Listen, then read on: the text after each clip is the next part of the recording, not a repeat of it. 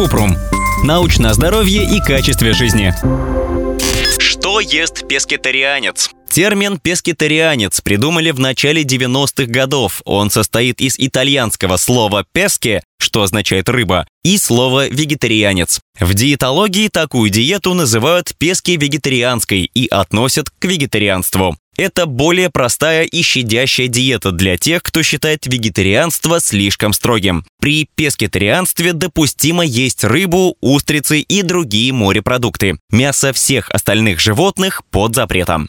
Как питаться на пескетарианской диете? Питание пескетарианца – это в основном растительная диета, которая состоит из цельного зерна, орехов, бобовых. При этом морепродукты являются основным источником белка. Пескетарианцы едят рыбу и морепродукты, фрукты и овощи, цельнозерновые продукты, бобовые и продукты из них, включая фасоль, чечевицу, тофу и хумус, орехи и ореховое масло, арахис, семена, например, чиа и льняные.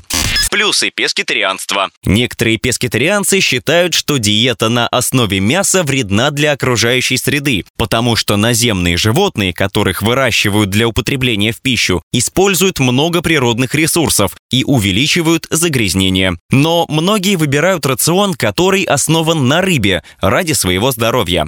Диета с упором на растительную пищу, рыбу и морепродукты может принести пользу для здоровья, потому что рыба – хороший источник белка. Но в отличие от красного мяса, в ней мало насыщенных жиров и часто много полезных жирных кислот омега-3.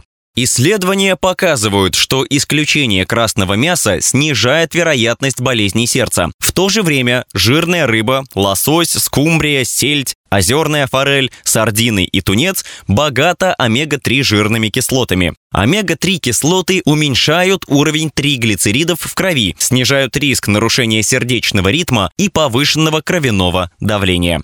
Также исследовалось влияние пескетарианской диеты на снижение риска развития колоректального рака, но однозначно причина следственной связи не найдена. Участники исследований, которые соблюдают вегетарианские диеты, в целом ведут здоровый образ жизни, и это может влиять на результаты исследований без пескетарианства.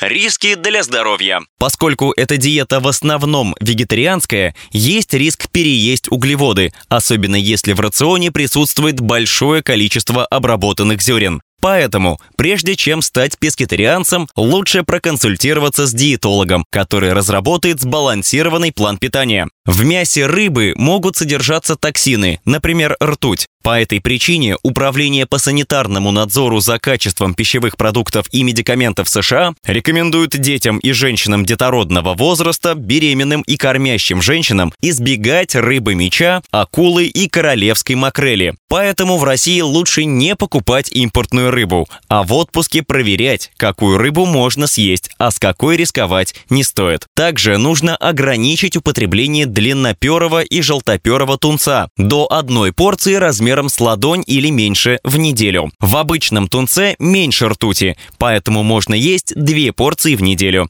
или примерно 200 грамм, как рекомендует Американская кардиологическая ассоциация.